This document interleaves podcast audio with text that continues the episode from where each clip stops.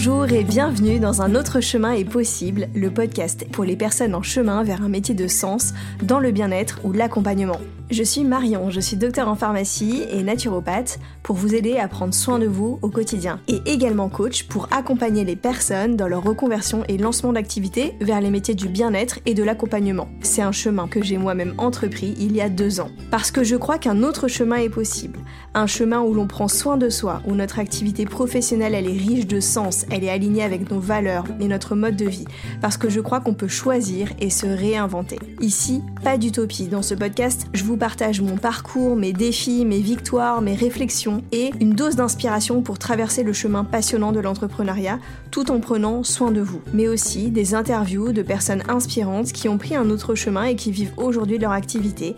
Après tout, si c'est possible pour elles, alors pourquoi pas pour vous? Si vous aimez ce podcast, vous pouvez me soutenir en vous abonnant sur vos plateformes d'écoute préférées, vous pouvez le noter ou laisser un petit commentaire et le partager autour de vous. Je vous laisse avec l'épisode. Bonjour, aujourd'hui je suis ravie de recevoir Elsa Coutelier au micro du podcast parce que Elsa c'est un peu ma rencontre coup de cœur de 2023. C'est vraiment la personne qui m'a fait voir le monde de l'accompagnement autrement. Dans sa bio Instagram, Elsa dit qu'elle est une accompagnante vénère qui veut changer le monde et vous allez voir sa vision de l'accompagnement, elle est éminemment politique. Je vous promets un épisode riche en prise de conscience, en punchline, vraiment écoutez-le jusqu'au bout parce que son témoignage est ultra précieux. Je vous retrouve à la fin de l'épisode. Bonjour Elsa Bonjour Marion Je suis ravie de te recevoir aujourd'hui dans le podcast Un autre chemin est possible. Donc moi, je t'ai découvert justement grâce à ton podcast qui s'appelle Accompagnante et que je recommande chaleureusement à nos auditeurs, qui est vraiment une, pépite. Et d'ailleurs, je l'ai découvert via la recommandation d'une amie, donc comme quoi les recommandations sont importantes et comme quoi ce média est puissant, puisque euh, en te découvrant au travers du podcast, j'ai eu ensuite envie de faire une de tes masterclass, je crois que tu proposais, et de faire un accompagnement avec toi.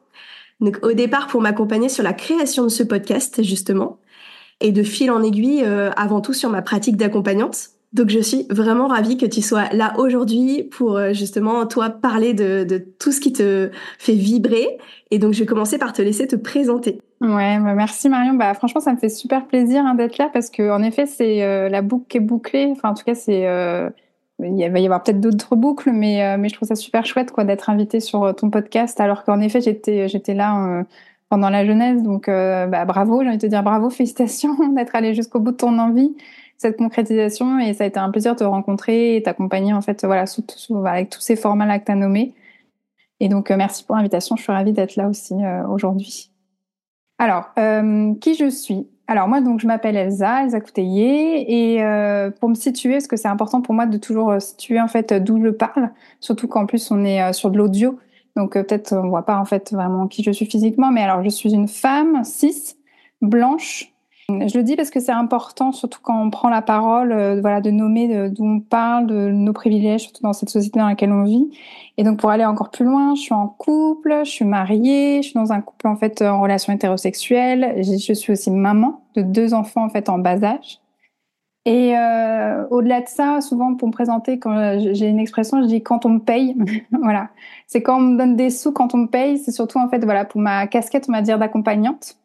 Euh, voilà, j'accompagne des personnes qui euh, sont dans des blocages en fait surtout émotionnels ou qui sentent qu'elles sont dans un, sur la fin d'un cycle et qu'elles ont besoin d'un coup de pouce pour aller sur euh, un projet, sur une envie, sur, une, souvent sur des dimensions en fait euh, qui tournent autour de notions d'émancipation. Voilà, je, je, suis beaucoup en train d'accompagner en fait sur ces thématiques-là, en tout cas en ce moment là, 2023-2024. Donc des personnes qui ont besoin d'un coup de pouce pour pouvoir en fait être alignées, vivre leur vie, kiffer en fait leur vie, euh, quand bien même, en fait, justement, on peut être dans une société qui parfois, en fait, est extrêmement oppressive. Et donc, euh, voilà, j'aide les personnes à s'aligner, à vibrer, en fait, euh, sur leur fréquence et à pouvoir vraiment bah, kiffer leur vibe, quoi. Je dis souvent ça, c'est que vraiment, moi, mon objectif, c'est que les personnes, en fait, kiffent leur vibe, leur vie. Et j'accompagne aussi des accompagnantes, comme ce que tu as pu en fait citer, voilà des accompagnantes qui ont besoin en fait d'avoir un coup de pouce à nouveau pour pouvoir à nouveau cette notion de d'émancipation pour pouvoir s'aligner, pour pouvoir s'autoriser à, accompagner en fait à partir d'elles-mêmes, à partir de qui elles sont profondément, aussi en fait à les aider à resituer parfois les outils comme des outils et pas des identités, d'aller pouvoir vraiment continuer ce cheminement en fait vers soi pour pouvoir accompagner en fait à partir de soi-même parce que c'est ça en fait qui est le plus important, c'est la relation en fait à l'autre et donc la relation à soi-même aussi quand on accompagne. Voilà, je suis vraiment sur toute cette thématique-là et aussi j'adore créer des espaces de vulnérabilité. Donc je propose régulièrement en fait soit des ateliers, soit des groupes de parole, en tout cas pour qu'on puisse euh, se retrouver avec d'autres personnes et euh, pouvoir euh, explorer des thématiques ou voilà faire circuler la parole parce que la parole c'est quelque chose d'hyper important pour moi. souvent quand on dit qui je suis et pour avoir une métaphore, je dis en fait je suis un micro. Je suis un micro en fait en séance où je donne le micro aux personnes, je donne le, micro aux émotions, je donne le micro en fait aux parties de soi mais je suis aussi un micro, on va dire, bah là, au groupe de parole, on fait circuler. En fait, souvent, symboliquement, à la base, c'était, on faisait circuler un bâton de parole. Mais moi, souvent, en fait, comme je suis en visio, je dis que souvent, en fait, on fait circuler le micro.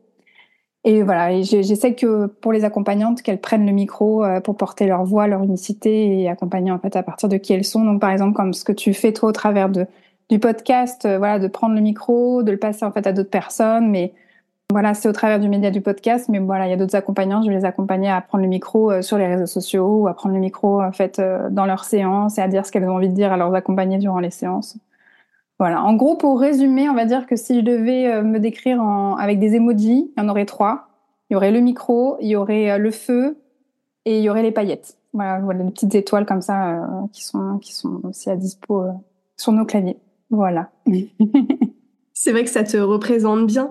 Et ce que j'ai trouvé hyper intéressant dans la présentation que tu viens de faire, c'est que tu as pas du tout parlé justement de tes outils comme l'hypnose. Oui, c'est vrai. Alors qu'il y a quelques années, du coup, parce que moi qui t'ai découvert au travers du podcast et donc tes premiers épisodes, ils ont quelques années. Oui, c'est vrai. Tu te présentes en tant qu'hypno. Tout à fait, tout à fait. J'ai eu des cycles d'identité différents.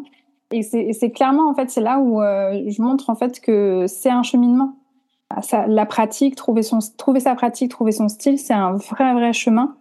Et donc oui, il y a quelques années, euh, bah, quand, tu, quand tu cites les premiers épisodes, c'est que ça devait être autour de fin 2020, début, de, début 2021. Et en effet, euh, je me présentais très clairement à cette époque-là comme praticienne en hypnose, hypnologue, parce que en fait, ma formation de base, ma toute, la toute première, veut dire le tout premier outil en fait auquel je me suis formée, en effet, c'était l'hypnose euh, ericksonienne à l'Arche une, école d'hypnose reconnue en fait qui est à Paris, mais qui a d'autres succursales en fait euh, en France et au-delà. Euh, voilà, je me suis formée à l'Arche et en effet, bah, sur mon, premier certificat, c'est marqué praticienne. J'allais dire c'était marqué praticienne en hypnose, c'est faux. L'Arche, ils ne féminisent pas, donc c'est marqué praticien en fait en hypnose. Et donc oui, c'était pendant des années, je me suis présentée au travers de cet outil-là et je me suis rendu compte en fait au fur et à mesure des années à quel point ça m'avait aidé de pouvoir avoir cette première identité et qu'en fait finalement ça devenait euh, très enfermant, très étouffant. Rapidement, hein, je me suis rendu compte que c'était très étouffant et qu'il y avait un problème, qu'il y avait un, sérieux problème. Et d'ailleurs, c'est ça euh, qui m'a poussé en 2020 à créer en fait euh, accompagnante c'est que euh, j'étais toute seule en train de me poser plein de questions sur bah, comment on crée son style, comment on crée sa pratique. Et je me suis dit, bah, au lieu de me poser les questions toute seule, je vais prendre un micro. Je, vais, je, me suis, je suis allée à la FNAC, j'ai acheté un micro et je me suis dit, bah, je vais aller poser les questions en fait, à d'autres personnes qui font le même métier que moi. Donc au début, j'ai beaucoup interviewé en fait, des professionnels de l'hypnose. Et quand je dis professionnels, c'est des professionnels le. C'était important pour moi d'interviewer en fait, euh, des accompagnantes et donc, je leur ai demandé, bah, toi, comment ça se passe, toi, pour toi, cette histoire d'hypnose, de style, de pratique, à quoi ça ressemble Est-ce que tu peux me raconter? Et puis après, j'ai élargi à d'autres pratiques et, c'était hyper nourrissant et, j'ai vraiment, vraiment grandi, en fait, avec, euh, avec le podcast, quoi, vraiment.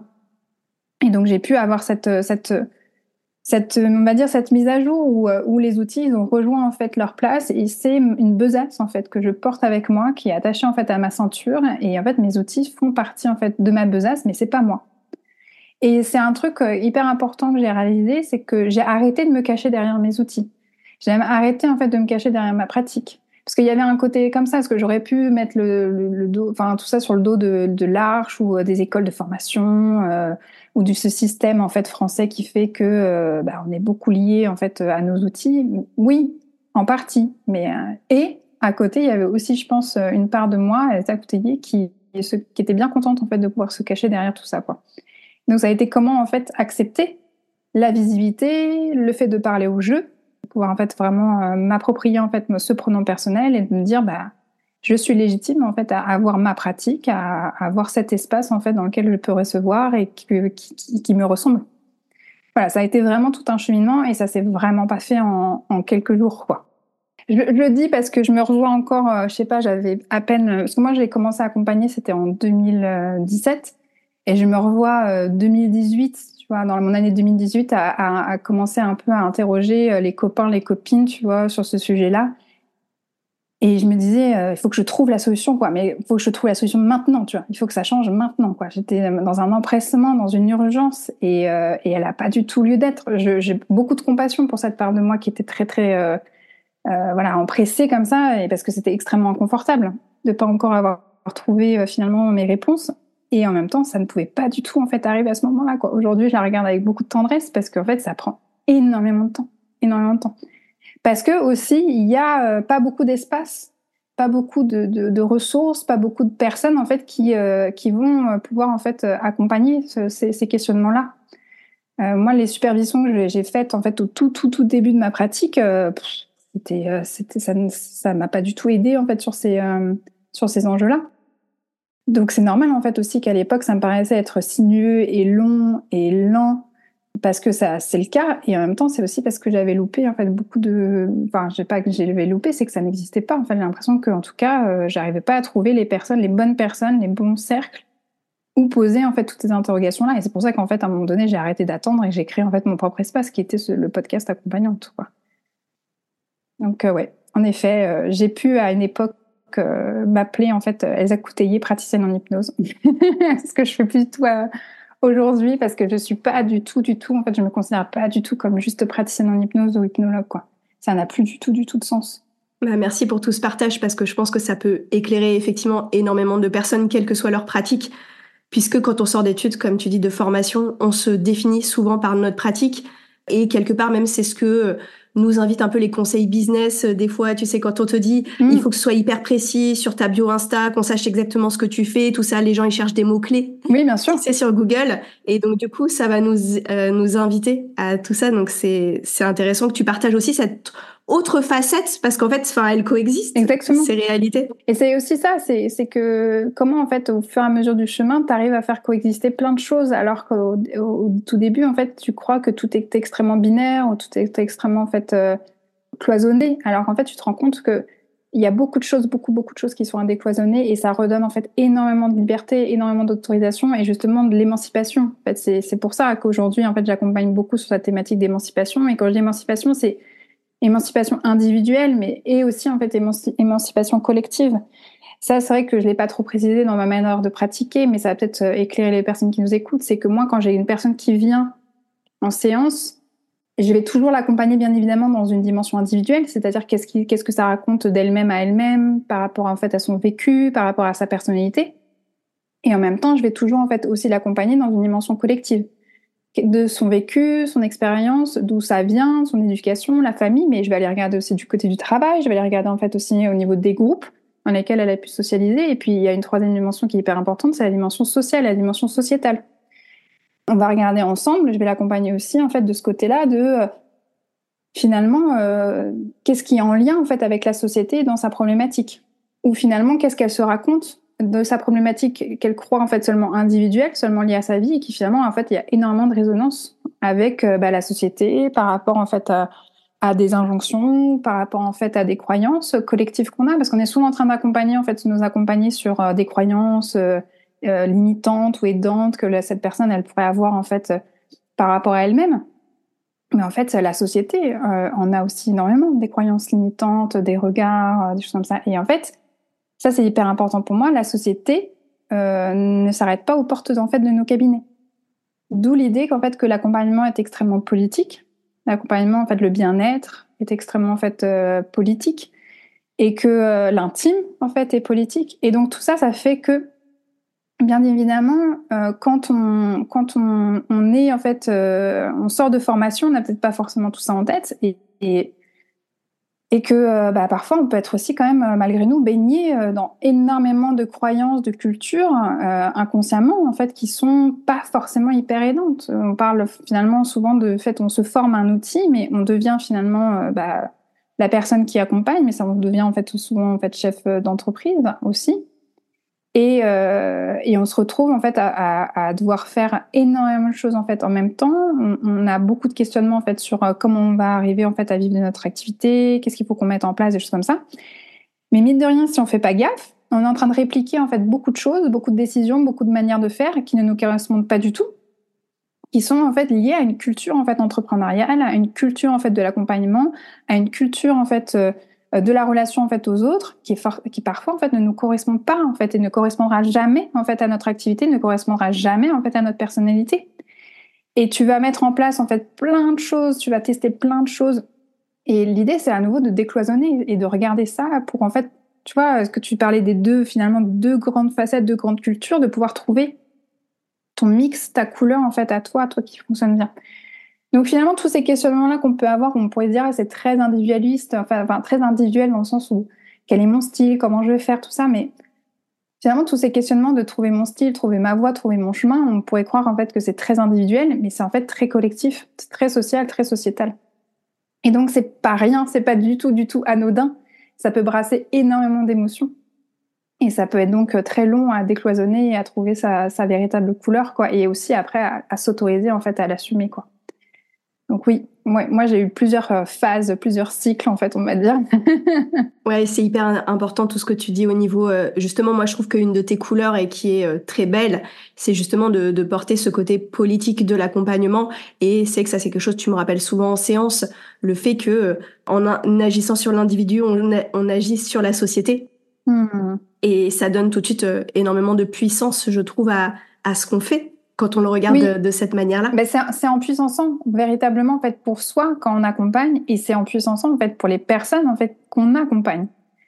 Parce que euh, comment comment tu fais pour accompagner une personne qui vient et euh, tu vas seulement en fait finalement lui poser des questions autour de ben, qu'est-ce que ça raconte d'elle, qu'est-ce que ça raconte d'elle, qu'est-ce que ça raconte de sa vie? Et, en fait, ça peut. Tu, en fait, finalement, il y a, y a deux y a deux risques à ça. C'est que d'une part, en fait, la personne, ça juste, ça lui donne encore un fouet supplémentaire pour s'autoflageller, pour se dire ah bah oui, c'est moi, j'ai des problèmes. Pourquoi j'ai pas réussi à changer encore maintenant? Ça, Je suis vraiment teubée. Je... Et malgré toi, en fait, c'est peut-être ce message-là en fait que tu fais passer. Et le deuxième en fait euh, écueil de ça, c'est aussi que c'est pas du tout inclusif de, de rester en fait seulement sur un truc où la personne est responsable en fait de son changement et elle est seule responsable en fait de son changement. C'est pas du tout inclusif parce qu'il y a des problématiques où c'est euh, hyper grave en fait de, de rester là-dessus. Euh, tu peux pas accompagner tout le monde en fait de, déjà de base, mais encore moins en fait si tu fais ça. Euh, si, tu, si, si tu te risques en fait à accompagner sans vraiment te situer, sans vraiment aider à la personne de se situer pour elle-même dans cette société, c'est donc tu n'accompagnes en fait finalement tu vas voir que ton cabinet enfin que ton ta structure que l'espace en fait que tu proposes il va il va attirer qu'un seul type de personne.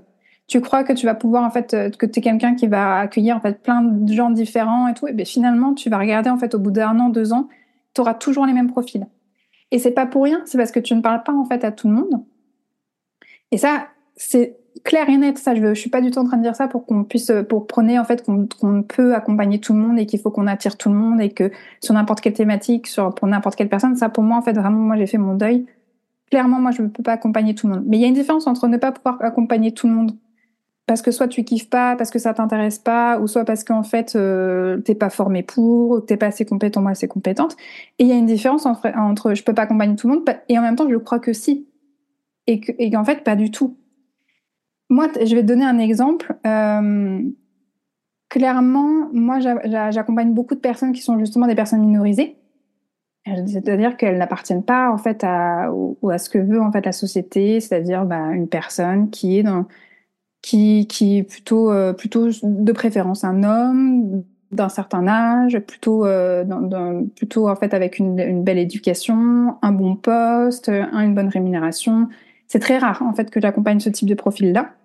Parce qu'en fait, je, dans ma communication, je m'intéresse en fait aux autres profils, à toutes les personnes qui ne sont pas en fait, euh, donc des personnes qui vont avoir qui des personnes qui sont racisées, qui vont avoir une orientation sexuelle en fait qui n'est pas en fait une orientation sexuelle hétérosexuelle, des personnes qui ne sont dans peut-être dans gender fluide, des personnes qui sont peut-être grosses, des personnes qui sont peut-être, enfin voilà, je, je, qui sont peut-être pas, qui parlent pas très bien français. Donc, et, et, et en fait, dans nos, dans, dans, notre formation, dans nos formations, souvent, en fait, on nous apprend à, accompagner pas ces, on nous apprend pas à accompagner en fait ces personnes-là parce qu'on nous fait croire que on peut accompagner tout le monde, que tous nos outils sont réplicables, que parce qu'on est neutre, parce que l'accompagnant ou l'accompagnante est neutre et donc forcément notre accompagnement il sera neutre. Mais en fait, pas du tout, en fait, pas du tout. On n'est pas du tout, du tout neutre. Et donc ça, c'était vraiment aussi un cheminement, tu vois, qui identitaire en fait dans ma, dans ma façon d'accompagner. Et c'est pour ça en fait c'est politique, parce que plus tu réfléchis en fait à qui tu es, qu'est-ce que tu veux faire et comment tu veux le proposer, à la lumière en fait de vraiment de d'où tu pars, d'où tu te situes dans la société, forcément en fait c'est hyper politique. Et donc ça rejoint toute cette notion que moi j'invite vraiment toutes les personnes en fait qui, qui nous écoutent à profondément en fait se situer, à reprendre la, la base de la base en fait de qui vraiment je suis et à simplement se demander en fait quand ils reçoivent finalement une personne en fait en séance. Moi il y a un truc qui m'aide toujours c'est quand il y a quelqu'un qui me présente une problématique à mes débuts, je sautais les pieds du joint dedans en me disant ouais mais qu'est-ce que ça raconte de vous du coup d'avoir cette problématique là Qu'est-ce que ça raconte de vous dans votre histoire ou de vous-même dans votre personnalité? Tu vois, souvent dit les personnes elles se racontent des choses, donc on va, écouter le scénario qu'elles sont à l'intérieur et tout.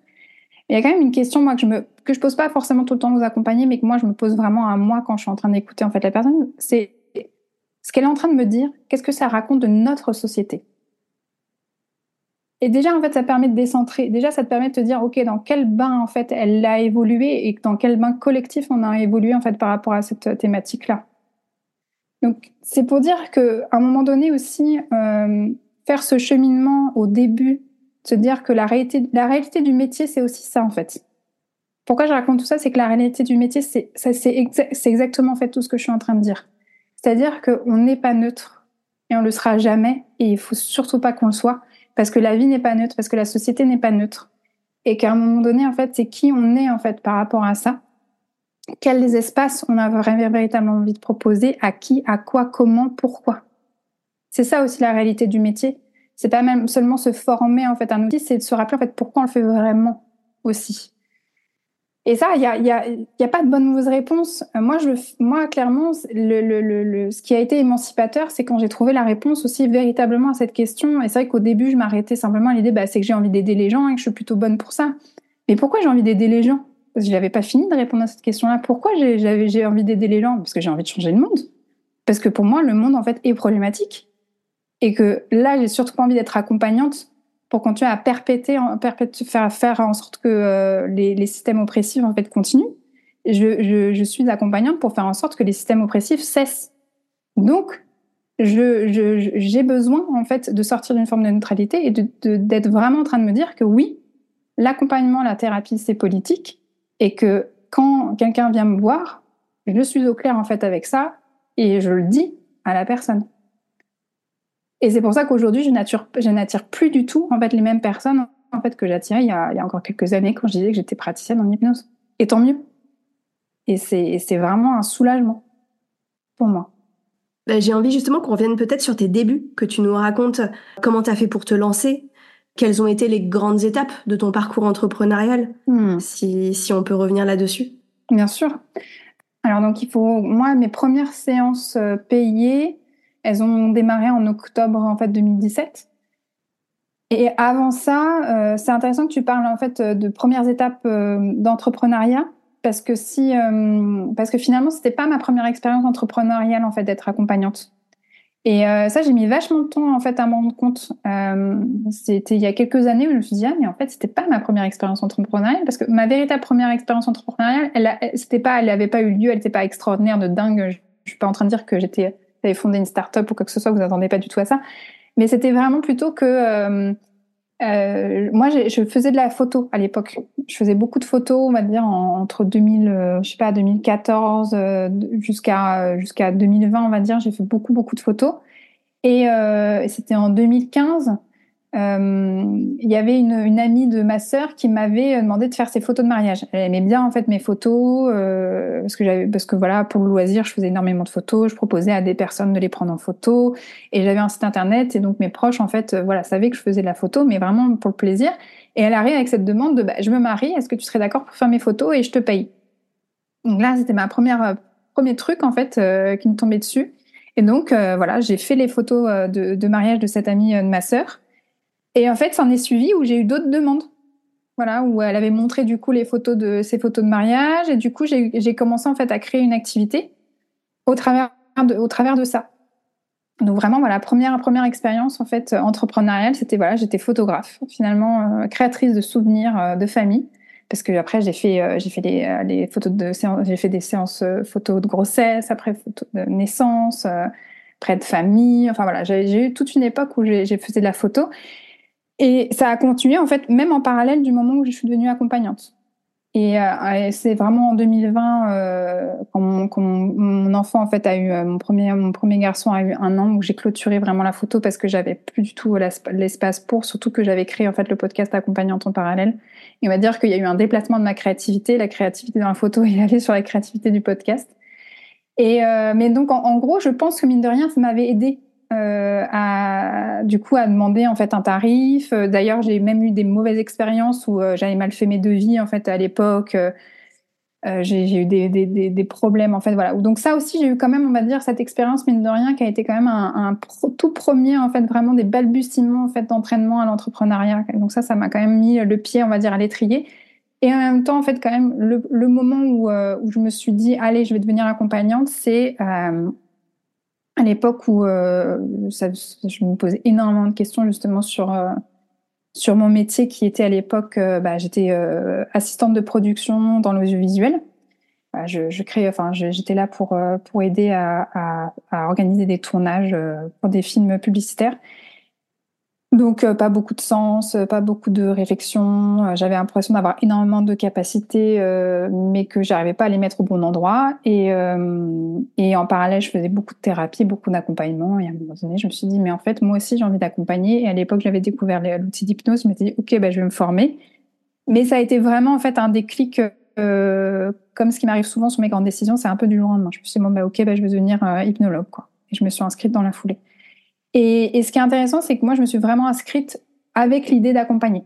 C'est-à-dire que quand moi je discute avec des accompagnantes, parfois en fait elles se forment et c'est au, moment de leur formation, pendant leur formation, elles disent oui, je sais pas, mais peut-être, oui, peut-être, oui. Et puis finalement, elles, elles, elles, attrapent un peu le virus et elles lâchent plus le truc et elles, elles deviennent accompagnantes. Moi, il faut vraiment dire que je suis allée, premier jour de formation, d'une manière ou d'une autre, je savais que j'allais accompagner c'était évident pour moi. Là, j'avais pris la décision que, bah, en fait, c'est ça. Je suis, je sais que de, ça fait des années. En fait, je sais que je suis faite pour accompagner les personnes. Donc là, euh, c'est une manière en fait d'accompagner. Bah, je démarre et j'ai vraiment envie euh, de devenir euh, accompagnante et de vivre en fait mon activité. Ça vraiment, c'était clair, clair et net.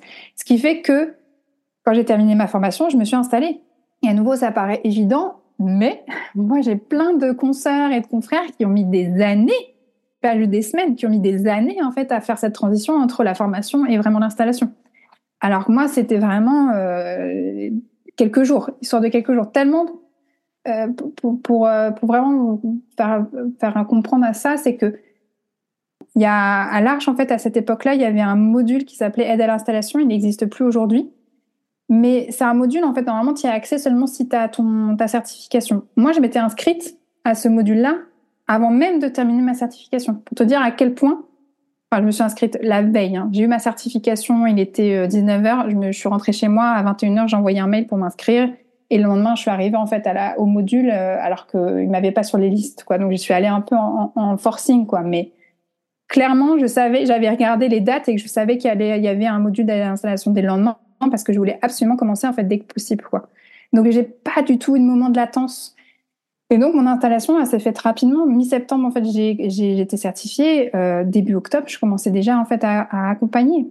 Et, euh, et, et, donc j'avais trouvé en fait un cabinet euh, partagé en fait avec ce système de coworking où tu loues un certain volume horaire et tu as tant de temps en fait pour dépenser en fait euh, ces, euh, ces heures.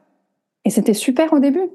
Ça m'a, ça a été l'école, j'allais dire l'école de la vie. Peut-être pas à ce point-là, mais c'était vraiment là où j'ai fait mes premiers accompagnements et ça a été une super école Et, euh, et, je dis super école, pourquoi? Parce que c'est un cadre où euh, bah, tu, as un horaire. C'est que tu as, pris en fait ton cabinet, euh, ce cabinet-là, le cabinet numéro 5, de 9h à 10h30. Bah, tu pas une minute de plus parce que tu as ton camarade, en fait, collègue, praticien de je ne sais quoi, qui va toquer en fait à la porte derrière pour te virer, pour te dire en fait, ça y est, mon heure commence, donc tu dégages, quoi. De manière beaucoup plus polie. Mais en gros, c'était ça, c'était véritablement ça. Donc tout ça pour dire que ça m'a vraiment mis dans un truc, dans un mouvement de bah là je fais, je fais, j'y vais quoi, je, me lance vraiment. Et donc ça a été euh, des, début j'ai vraiment démarré comme ça très très très rapidement.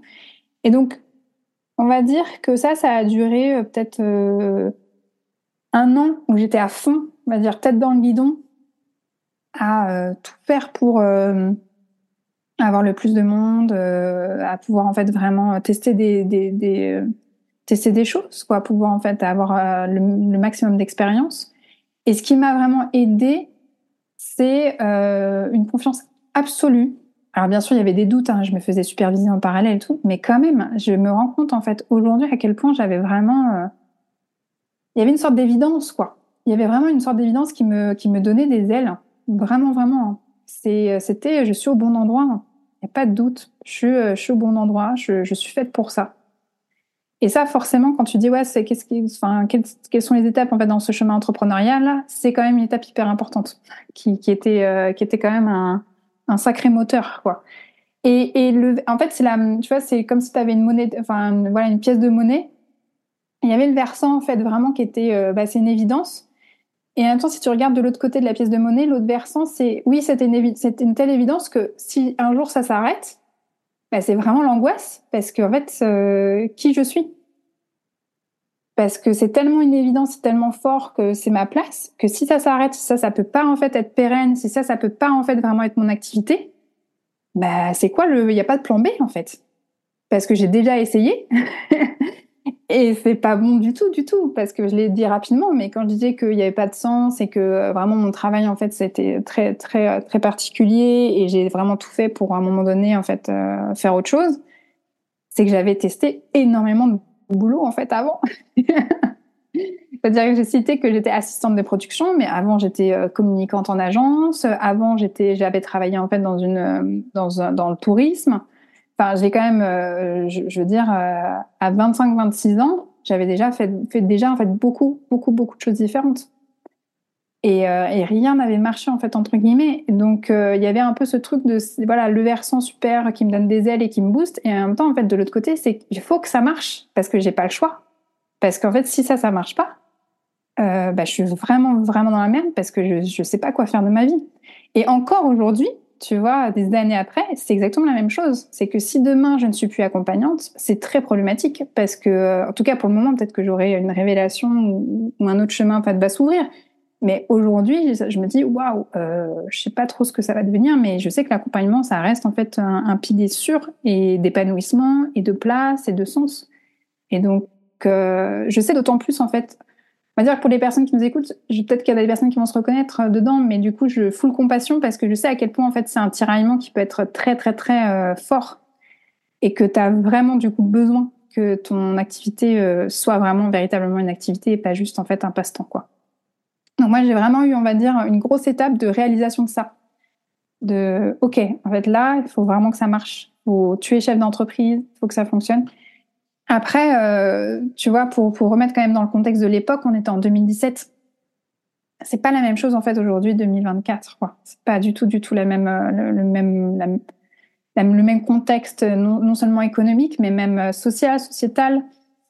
Euh, même au niveau du nombre de personnes qui sont formées, euh, c'est rien que tu vois par rapport à l'hypnose. Je veux dire, l'Arche, euh, moi à l'époque, quand je me suis formée à l'Arche, on était dans les, dans les bureaux de T'avais les locaux de Louis Blanc, mais t'avais les locaux euh, dans le 20e. Mais c'est pas les locaux en fait d'aujourd'hui de l'Arche, parce qu'ils sont encore dans le 20e, mais c'est pas la même rue. Je crois que c'était rue de Belleville en fait à, cette époque, et aujourd'hui c'est rue Fontarabie. Mais à l'époque où c'était rue de Belleville, l'Arche, euh, clairement c'était pas sexy. Hein. Je suis désolée, hein, Kevin, si t'écoutes, euh, Kevin, c'est Kevin Finel, le directeur de l'Arche.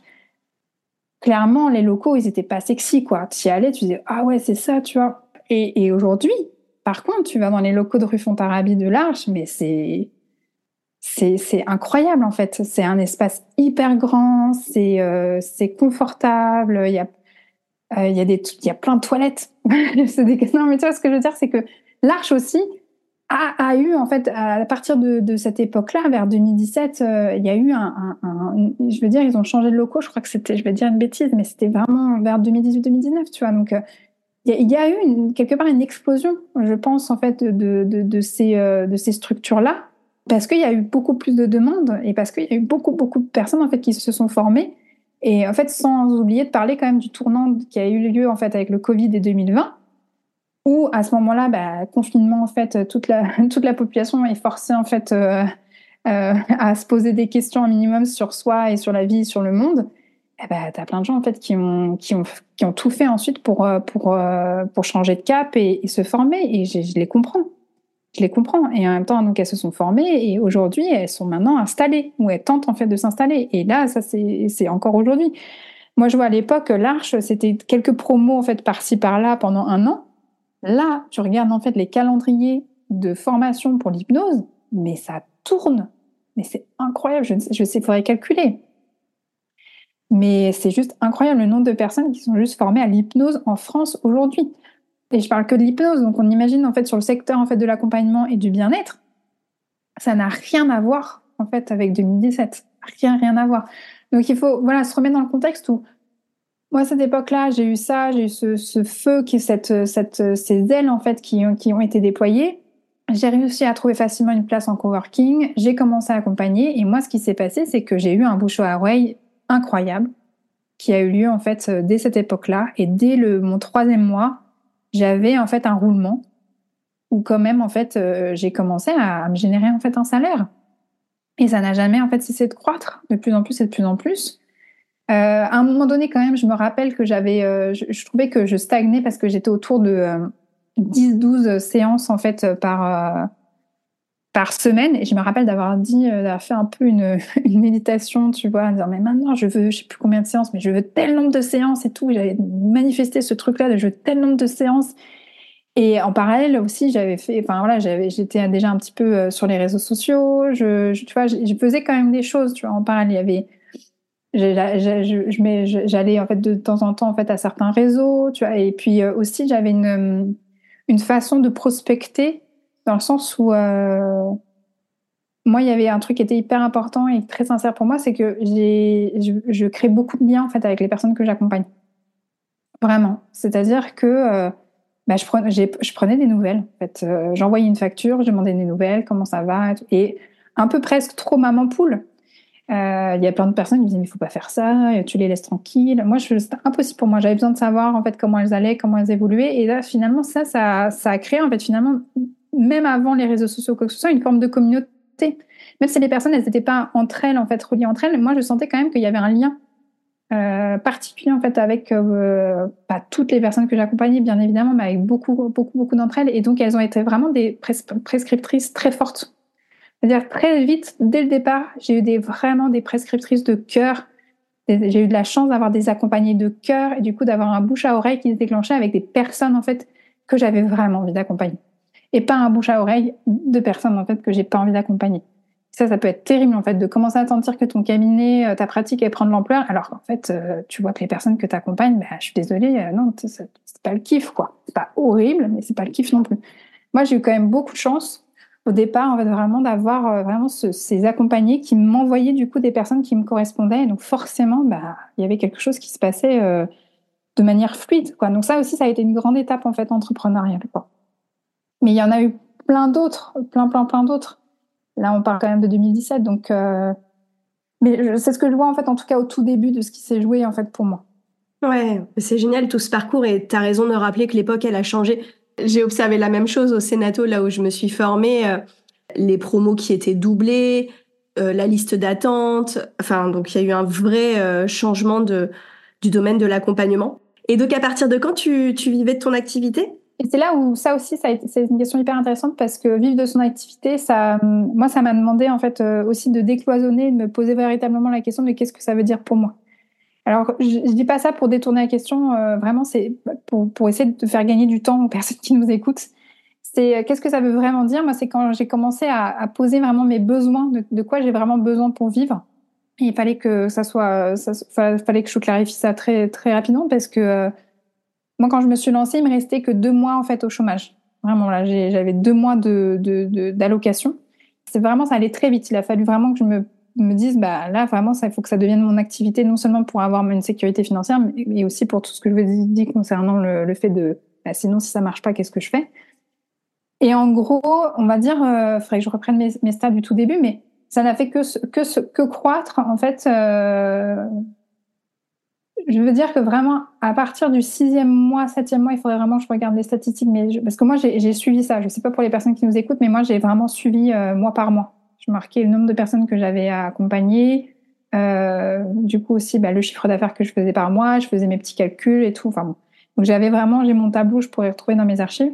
Mais on va dire, à partir du sixième mois, j'ai commencé véritablement en fait à me verser un, un salaire qui était correct et qui tournait autour de 1200 euros. Et mon objectif, et c'était dur en fait quand même de l'atteindre, c'était vraiment de me dire, tu vois, quand tu dis de vivre de ton activité, pour moi, c'était d'atteindre 1800 euros.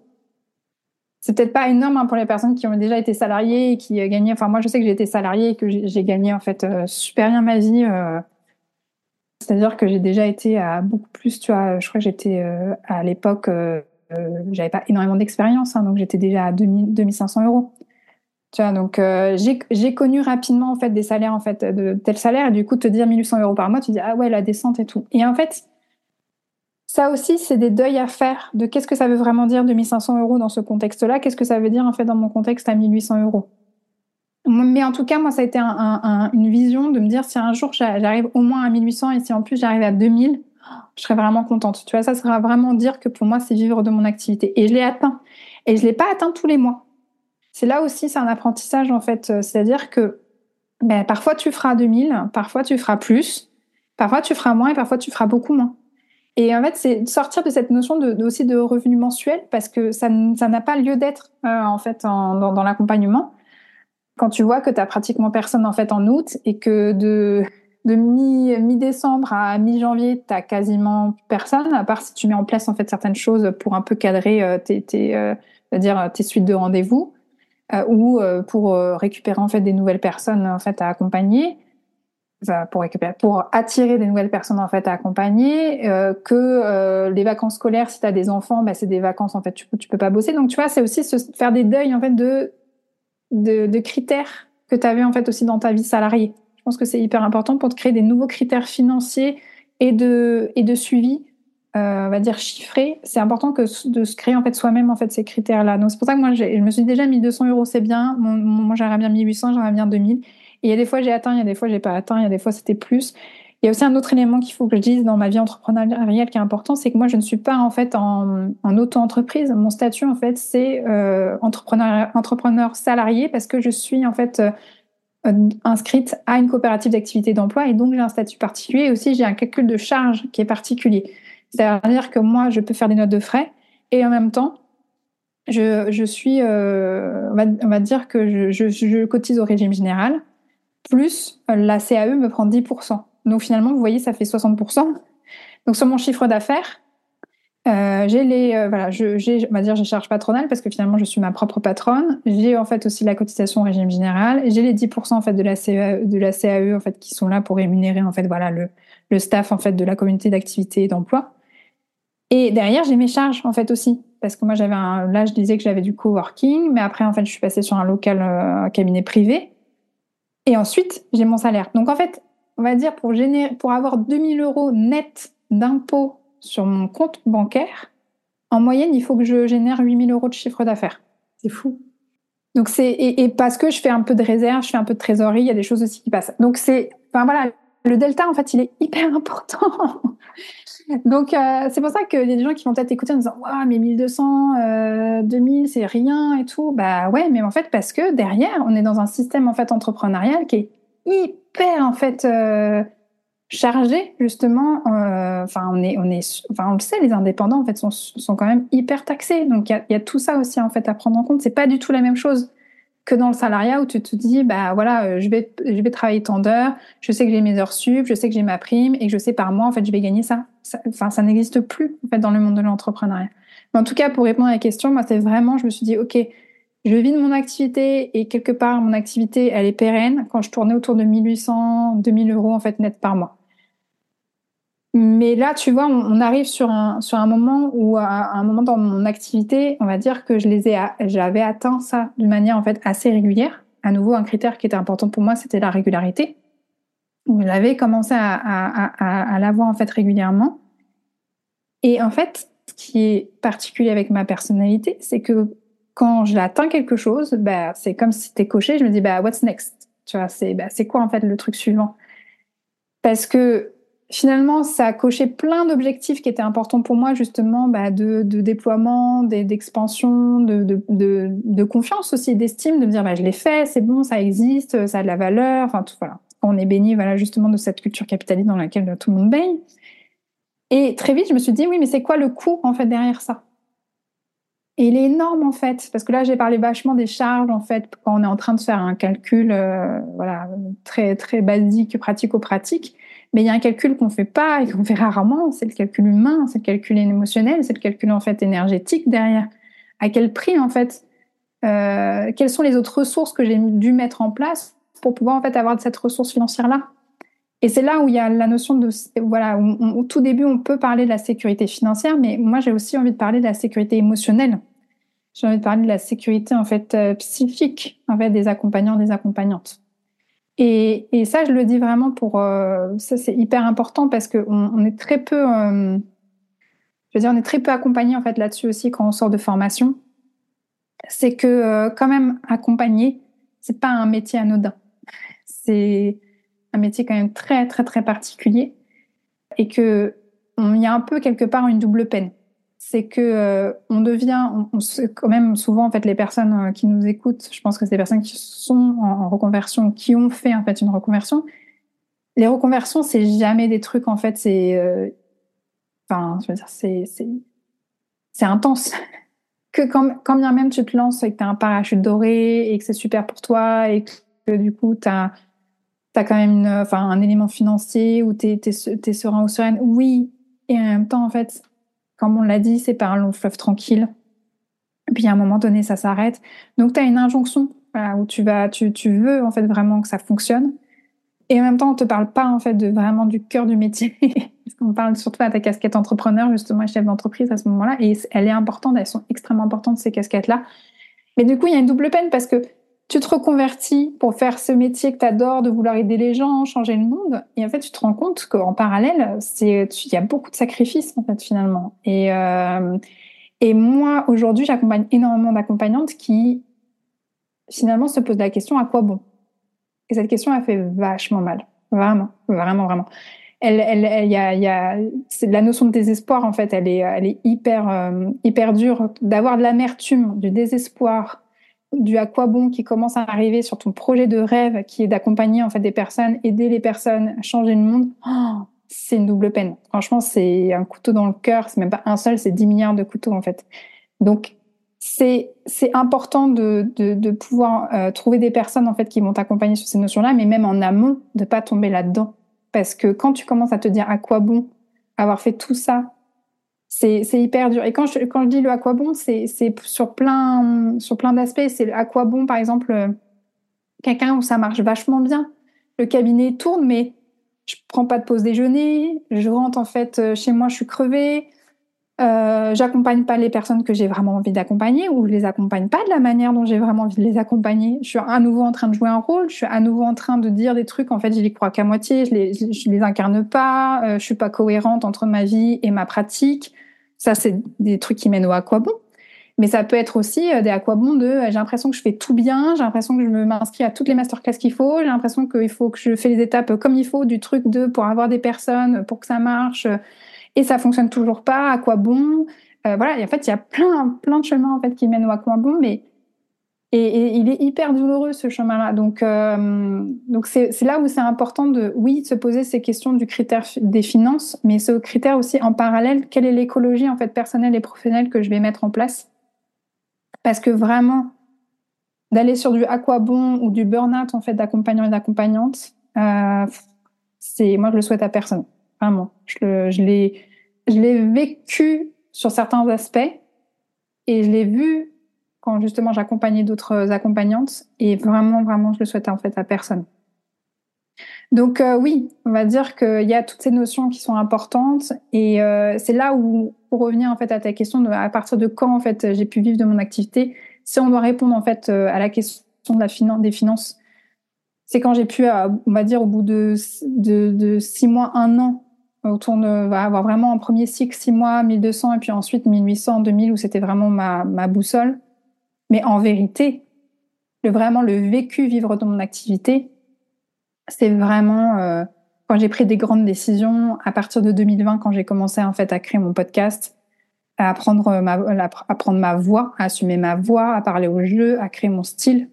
Et c'est encore, euh, il y a un nouveau cycle là en juin dernier, juin 2023, quand j'ai décidé de lâcher mon cabinet physique. C'est aussi en fait une autre, c'était encore un autre cycle de vraiment vivre de mon activité.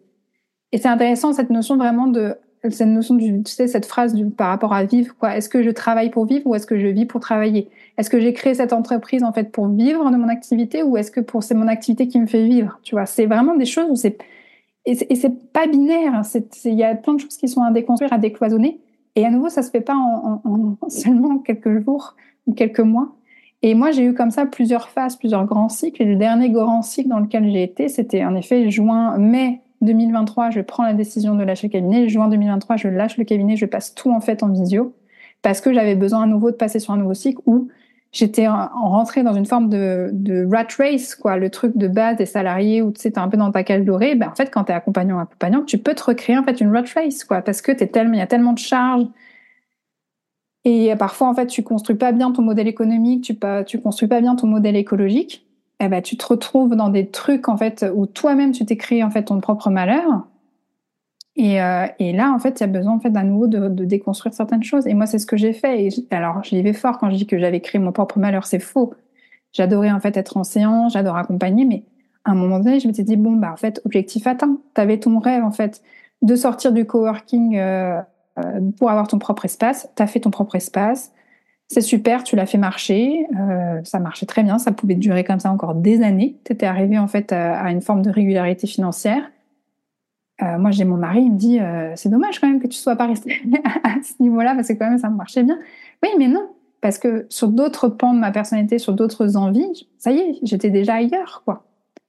Et, euh, c'est là où c'est où j'allais plus vivre de mon activité, où j'allais commencer en fait à, à, tu vois, toute cette, tu vois, je joue peut-être un peu sur les mots et en même temps je suis hypno, donc forcément.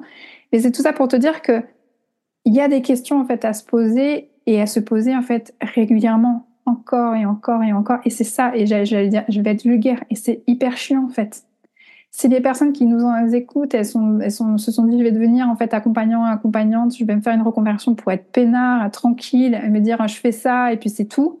Oh. Vraiment, je, vous envoie beaucoup de douceur parce que, en fait, c'est moi, en tout cas, comment je vis ce métier-là, c'est un métier où je ne fais que poser des questions. Après, c'est lié aussi beaucoup à ma personnalité, mais quand même, c'est quand même un métier où c'est très facile de toujours te poser des questions, quoi. Donc euh, voilà, c'est une grande réponse, mais qui voilà, c'est pour pas rester en surface et pour dire que vivre de son activité, c'est c'est un, une notion qui est vraiment en fait à déconstruire pour la reconstruire en fait à sa sauce quoi. Oui, complètement. Et merci d'être rentré autant dans le détail pour euh, justement euh, pas rester en surface de la question et l'élargir, euh, comme tu dis, parce que c'est des métiers de reconversion et que justement on les fait pas que juste, enfin on y arrive souvent parce qu'on veut du sens. Donc c'est pas juste parce qu'on veut vivre de son activité. Comme tu dis, la, la seule rémunération n'est pas que financière, c'est aussi une. Exactement. C'est ça touche plein d'autres pans. Justement, toi, comment tu fais en tant qu'entrepreneur pour euh, justement être cohérente entre ce que tu transmets dans ta pratique et ce que tu fais dans ta vie et aussi pour prendre soin de toi et, pas être, euh, comme je dis, souvent un cordonnier mal chaussé, euh, ce qui est le lot de beaucoup d'accompagnantes ah, C'est une très très bonne question. Et alors, euh, moi, c'est une question où justement, en fait, j'accompagne beaucoup d'accompagnantes là-dessus parce qu'elles viennent à moi en me disant, je suis une cordonnière, quoi, c'est horrible, je prends pas soin de moi. Et c'est là où, à nouveau, cette notion-là, cette question que tu viens de poser, elle est mine de rien hyper politique. parce que euh, tout dépend de comment en fait on voit le fait de prendre soin de soi. En fait, la notion de prendre soin de soi, à la base, c'est une notion en fait euh, politique. Je veux dire, à, la base, le bien-être, c'est pas un truc euh, juste, euh, voilà, un secteur d'accompagnement pour le mieux-être, pour le bien-être. Non, non, à la base, en fait, c'est ça fait partie en fait d'une action politique, en fait, le bien-être. Si, tu retrouves des médailles des syndicats en fait en France, tu sais, des médailles, tu sais, d'honneur, des choses comme ça, le bien-être est marqué dessus. Parce que le bien-être à l'époque, c'était une valeur du travail. C'était justement les syndicats qui étaient là en fait pour protéger le bien-être en fait des employés en entreprise. Et donc c'est pas du tout une notion en fait individuelle et individualiste. À, la base, normalement, le bien-être c'est collectif, c'est politique, c'est dans une dimension sociale et sociétale. Sauf que on a, ça on a, on a comme tu vois aspiré finalement, on a enlevé en fait ce noyau politique en fait du bien-être. Et donc aujourd'hui, quand on dit comment tu fais pour prendre soin de toi, on dit ah quelles sont les habitudes que j'ai pu prendre individuellement pour prendre soin de moi, et des choses comme ça. A un autre truc, c'est que souvent on parle du bien-être, prendre soin de soi, avec la notion du self-care. Mais à la base, en fait, le self-care, c'était dans les milieux militants de personnes racisées qui, l'utilisaient en fait dans le dans le en lien en fait avec le community care, le soin en fait communautaire. Donc à nouveau, ce n'est pas du tout une dimension en fait individuelle, individualiste, sauf qu'on nous fait croire que prendre soin de soi, en fait, c'est ce truc où tu vas avec seulement ta relation à toi-même, comment tu vas la déployer. Donc, est-ce que tu te fais des soins visage? Est-ce que tu te fais ta séance cardiaque, toute ta séance de cohérence cardiaque toute seule? Est-ce que tu fais ta séance de yoga toute seule? Est-ce que tu fais tes trucs de manifestation? Non, en fait, le soin, en fait, prendre soin de soi, c'est aussi en fait toute cette dimension très collective. Je dis ça parce que souvent, en fait, les accompagnantes vont commencer à se flageller en disant Ah, c'est, je, connais tous les outils et pourtant je les pratique pas pour moi, et pourtant je les pratique pas sur moi, et pourtant je fais pas ça pour moi. En fait, c'est normal. Déjà par rapport à tout ce que je viens de dire, mais aussi parce que fondamentalement, on est des êtres sociaux. Et pourquoi en fait on dit les cordonnières en fait sont toujours les plus mal chaussées? Parce que les cordonnières, elles ont aussi besoin en fait d'avoir d'autres cordonnières en fait pour réparer leurs chaussures. Et c'est la même chose en fait avec les personnes en fait euh, qui sont accompagnants et accompagnants, les personnes qui accompagnent, c'est exactement la même chose. Tu as besoin en fait d'autres personnes qui à un moment donné en fait d'avoir la circulation de l'empathie, la circulation de l'écoute. Tu peux pas en fait faire tout, ça toute seule ou tout seul, c'est impossible. Donc déjà moi, comment je fais pour prendre soin de moi, c'est quand je me rappelle déjà tout ça. je me dis bah oui, tu connais toutes les méthodes, tu connais tous les outils de recadrage, tu connais tous les outils de régulation émotionnelle, mais là en fait, t'as plus besoin que de toi là. Ça suffit plus, tu as besoin en fait d'une autre personne. Et donc moi, je me fais énormément accompagner parce que je me rappelle toujours de ça. C'est que j'ai pas besoin de m'en sortir toute seule. Ça n'aura pas plus de valeur parce qu'en fait, je l'aurais fait toute seule parce qu'en plus, je suis accompagnante et que du coup, je devrais savoir le faire toute seule. Tu vois, non, non. À un moment donné, non. S'en fout. Fuck. J'ai besoin en fait d'une autre accompagnante de confiance, d'un autre espace, sûrement en fait mélanger de l'individuel, du collectif. J'ai besoin de faire circuler ma parole. J'ai besoin de Parfois aussi de me dire que c'est ok et que j'ai pas besoin d'aller toujours toujours bien parce qu'il y a un peu ce côté-là. Je suis accompagnante, normalement je devrais aller bien. Ben non, en fait, non, clairement pas. À nouveau, si tu es une, tu es une personne humaine, voilà. Donc euh, c'est aussi un, tu vois, c'est, je dis ça parce que c'est des grands principes qui m'ont vraiment vraiment aidé en fait à prendre soin de moi sur le long terme, pour lâcher le faire et pour rester dans le être et vraiment d'être dans ce truc de une forme de réhumanisation. Mais ça, tout ce que je viens de dire, c'est des principes en fait qui ont été euh, déployés par des personnes militantes, racisées depuis euh, des dizaines et des dizaines d'années, sauf qu'on a oublié et ça a été un peu repris par des personnes blanches en fait récemment. Mais ça fait des années que des personnes militantes en fait racisées le disent haut et fort et parce que elles, elles n'ont pas eu le choix, parce qu'en fait individuellement, c'est la mort en fait pour ces personnes-là. J'exagère peut-être, mais quoique même pas. Mais c'est que ces personnes-là, à nouveau, c'est pas neutre en fait et que l'accompagnement n'est pas neutre, prendre soin de soi n'est pas neutre. Et donc, heureusement, en fait, qu'elles ont pu avoir ce collectif, ce nous, qui sauve, qui aide, qui, euh, refait les chaussures, quoi. Parce que individuellement, c'est pas possible. Sauf que nous, on, est on a été éduqués dans un système où euh, on nous a dit que notre mode de survie, c'était la surautonomie. Voilà. Et donc, encore aujourd'hui, en tant qu'accompagnante, tu vas te rajouter un autre fouet parce que tu dis, bah, je suis cordonnière, bah, je devrais savoir réparer mes chaussures, quoi. Bah non, en fait. Bah non. Et du coup, à partir de ce moment-là, bah, y a, ça décloisonne et ça rouvre le champ des possibles. Et là, en fait, tu as, as, de la douceur, de la circulation, en fait, qui se refait quasi de soi-même, quoi.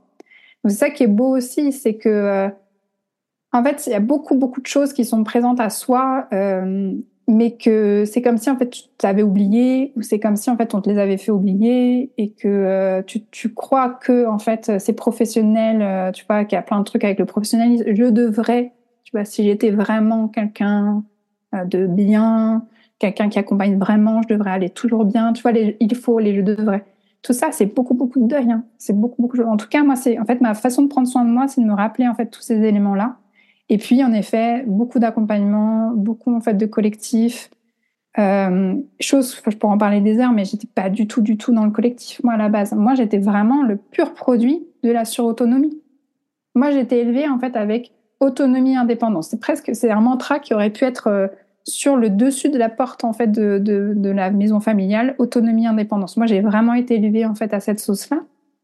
Alors, euh, voilà, je pense qu'il y avait beaucoup d'amour quand mes parents ils ont essayé de me transmettre ça parce qu'en fait c'était simplement euh, ce qu'ils avaient dû expérimenter en fait dans leur vie et ce que la société te fait expérimenter, ce que la société aussi te fait croire en fait, euh, un peu tu sais le truc de self-made man, les choses comme ça, tu vois l'entrepreneuriat, toute la culture dont je parlais tout à l'heure où on baigne là-dedans sans s'en rendre compte. Mais en tout cas, moi, c'est vraiment de, de, de, de, prendre du recul par rapport à tout ça et de faire le deuil en fait de tout ça. Et, euh, et donc oui, de pouvoir travailler auprès de soi et au quotidien, euh, c'est un mix entre euh, bah, j'ai le droit de pas aller bien, euh, j'écoute mes émotions, je pleure, je danse, je rigole, je, prends rendez-vous en fait avec une personne de confiance, je vais marcher dans la nature, je vais passer un temps avec mes enfants. après, ça, ça prend plein plein de formes. Ça pourrait même être juste de cuisiner, mais tant qu'en fait tu te rappelles de tout ça, forcément en fait déjà il y a tout, il y tout. Tu vois, tes chaussures elles se, elles se refont en fait une belle, euh, une belle allure en fait, rien qu'en faisant, en, te rappelant tout ça, quoi. C'est hyper précieux tout ce que tout ce que tu rappelles. Tu disais que là, tu viens de clôturer un chapitre à l'été 2023, et j'avais envie de te demander comment tu te vois évoluer, mais peut-être que comme tu es sur un nouveau chapitre justement, qu'est-ce qui dit ce nouveau chapitre? Vers quoi où tu vas?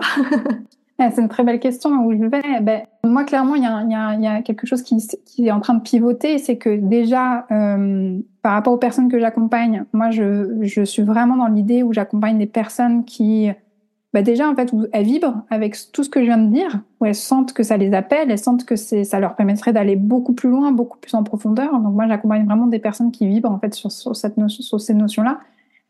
Là, je parle des particuliers et des particulières.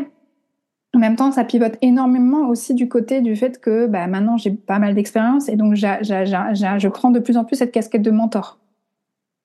Ça c'est sûr, je pense que ça, ça va se déployer euh, durant toute cette année 2024 et au-delà. Parce qu'aujourd'hui, quand même, j'ai beaucoup de choses à transmettre. Euh, que ça soit en fait pour euh, des accompagnants et des accompagnantes en hypnose et euh, beaucoup plus largement, pas seulement en fait en hypnose, parce que tout ce que je viens de dire en fait c'est pas que pour des personnes qui sont aussi en fait formées à l'hypnose. Donc voilà, j'ai cette casquette en fait de mentor qui, qui prend de plus en plus en fait d'ampleur. Et puis moi aussi en juillet 2023, je me suis formée à l'animation d'ateliers en fait d'autodéfense émotionnelle auprès de Dan Van Hift Morel. Et, et c'était c'était vraiment en fait un cœur euh, incroyable déjà parce que j'avais rencontré Anne euh, quelques années plus tôt et ça avait été un coup de cœur en fait. Euh, voilà, c'est devenu une amie très chère. Et en plus, par rapport en fait à tout le message qui est vraiment de bah, cette notion de prendre soin de soi, mais aussi voilà se positionner, d'être capable en fait de se défendre, bah, s'autoriser en fait à se défendre, mais aussi voilà dans cette notion aussi de politique là, voilà, donc je me suis formée en fait à l'animation euh, d'ateliers d'autodéfense. Donc ça aussi, je pense que je vais prendre de plus en plus cette casquette, de, pour transmettre, de formatrice, on va dire, où euh, je vais vraiment créer des ateliers, voilà, d'autodéfense en fait émotionnelle, d'autodéfense émotionnelle aussi pour les accompagnantes, je pense, clairement, pour donner encore voilà d'autres ressources par rapport à l'idée de prendre soin de soi, comment en fait tenir dans ce métier sur la durée je pense que c'est hyper important parce qu'on n'a pas beaucoup de ressources en fait. Il y a beaucoup beaucoup de ressources quand tu te lances, mais il n'y a pas beaucoup de ressources pour tenir. Donc euh, parce que moi je me rends compte que quand même j'ai beaucoup d'accompagnants qui viennent à moi quand justement il y a ce côté à quoi bon qui est là, mais aussi dans ce côté où ah ouais non mais c'est ça en fait véritablement le métier, c'est ça la réalité du métier. Là je vais avoir besoin d'un coup de pouce parce que je suis pas trop prête quoi finalement. Voilà j'accompagne beaucoup d'accompagnantes en fait là-dessus un peu, tu sais, comme un tabou, euh, tu sais, pendant longtemps, le postpartum, tu vois, c'était le tabou lié à la naissance, tu vois. Ben, il y a un peu le postpartum, tu vois, de l'accompagnement. à bout d'un moment, tu te rends compte de la réalité du métier, tu fais, ah ouais, mais t'étais au courant? Bah ouais. Et pourquoi tu m'as pas dit? Bah parce que c'est un tabou. Voilà, bah voilà. L'accompagnement, il y a un peu ce truc-là. Donc j'accompagne aussi en fait autour de ça, et je pense que les ateliers d'autodéfense émotionnelle peuvent être vraiment une, belle ressource par rapport à ça. Mais en gros, euh, ouais, dans les, je pense que moi, je vais vraiment vers plus de transmission, plus de collectif. Vraiment, vraiment, mes espaces, ils vont devenir de plus en plus en fait collectifs. Je vais continuer en fait à accompagner l'individuel parce que, sur l'individuel parce que j'adore ça, et en même temps, j'adore le collectif. Il va y en avoir de plus en plus. Et un peu plus loin, je pense qu'il y aura aussi même euh, la création d'événements. Euh, le podcast accompagnante, dès le départ, je l'ai vu comme une, comme une communauté. Et dès le départ, je l'ai vu comme un rendez-vous, comme un espace en fait de vulnérabilité euh, justement pour les accompagnantes. Et je pense qu'il y aura des événements accompagnantes. Il y aura des tables rondes, il y aura des conférences, il y aura du networking accompagnante. Je sais que ça va arriver en fait euh, incessamment sous peu quoi. Euh, mais avec l'âge, j'ai réussi un peu à, calmer mon impatience et je sais que bah voilà, il fallait faire les choses étape par étape. Mais en tout cas, c'est sûr que, que je vais vers tout ça quoi. C'est évident. Trop bien. Est-ce que tu aurais quelque chose à... Tu en as déjà délivré énormément, mais peut-être un dernier conseil à une personne justement qui qui fait peut-être partie de cette vague euh, de personnes qui ont quitté leur emploi en, suite au Covid, qui sont en train de, en cours de formation ou en, en début d'activité. C'est quoi le message que tu as envie de leur transmettre aujourd'hui? Bah déjà, euh, bravo, c'est cool. Première étape de fête, félicitations. Euh, et, et l'idée, c'est de, de, continuer à apprendre à se connaître soi, quoi, parce qu'on est son, notre premier outil. On est notre premier outil. Quand bien même, en fait, tout ce qu'on va dire euh, sur, euh, voilà, pendant des années, l'hypnose avait le vent en poupe comme outil. Après, c'était le MDR. Après, c'était là. Maintenant, on est tout sur tout ce qui est, euh, voilà, le corps, la somato, les choses comme ça. Donc oui, les outils d'accompagnement sont, sont magnifiques, sont superbes, sont géniaux. Et en même temps, en fait, l'accompagnant, l'accompagnante, son premier outil avant tout, c'est elle et lui. En fait, c'est soi, en fait, notre premier outil. Et donc, c'est de travailler son outil, c'est de continuer, en fait, à apprendre à se connaître vraiment, vraiment, véritablement, de, toutes les manières possibles, en fait, de continuer, en fait, à creuser sur soi, à, penser ses blessures, euh, à être curieux et curieuse de soi-même, à se laisser surprendre, en fait, de véritablement qui y a, en fait, derrière tout ça, en fait de déblayer le terrain aussi parce que parfois il y a des événements de la vie, il y a besoin encore de les nettoyer, il y a encore besoin de voilà de refaire de la place, de refaire de l'espace, de s'autoriser, de s'émanciper. Donc voilà, c'est de faire ce travail d'émancipation, de faire ce travail en fait d'autorisation. Parce que moi vraiment il y a un truc que j'ai remarqué, c'est plus tu t'autorises à être toi, plus tu t'autorises en fait tes accompagnés à être eux-mêmes. Vraiment, c'est puissant. C'est, c'est, t'es une suggestion sur patte. Voilà, à nouveau, je, suis une hypno de formation, donc voilà, le, terme de suggestion, c'est, une idée qu'on veut voir mettre en action. Mais donc toi, en fait, en tant que personne, en tant qu'accompagnant, accompagnant, t'es une suggestion sur patte en fait pour les personnes que tu accompagnes. Donc qu'est-ce que tu vibres, qui tu es profondément? Et donc, tu n'es pas n'importe qui, tu es unique. Tu te positionnes en fait dans la société, qui tu es en fait par rapport à cette société, comment cette société te voit, est-ce que ça te convient, est-ce que ça te convient pas, et par conséquent aussi, en résonance avec les autres personnes que tu vas accompagner, comment ça, ça marche, quoi?